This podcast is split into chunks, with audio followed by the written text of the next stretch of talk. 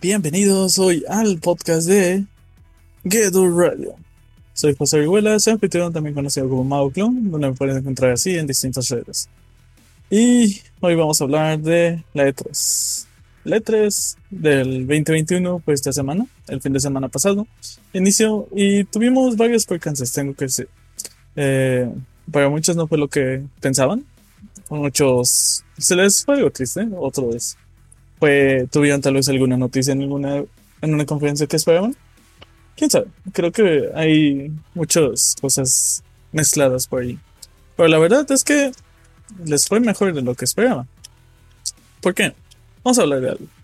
La E3 para muchos es el evento donde esperan que anuncien una X cosa o anuncien el siguiente gran juego que quieren jugar y todo eso.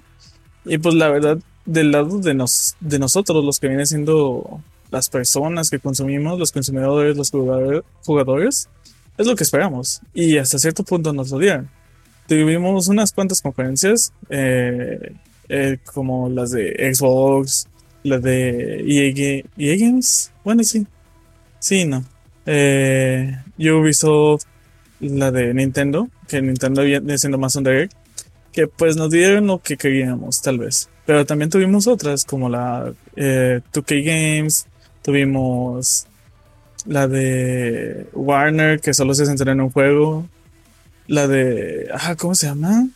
Ah, la, la de Bandai. La Bandai sí estuvo muy sacada de onda porque pues uno esperaba que hablara de muchos juegos cuando realmente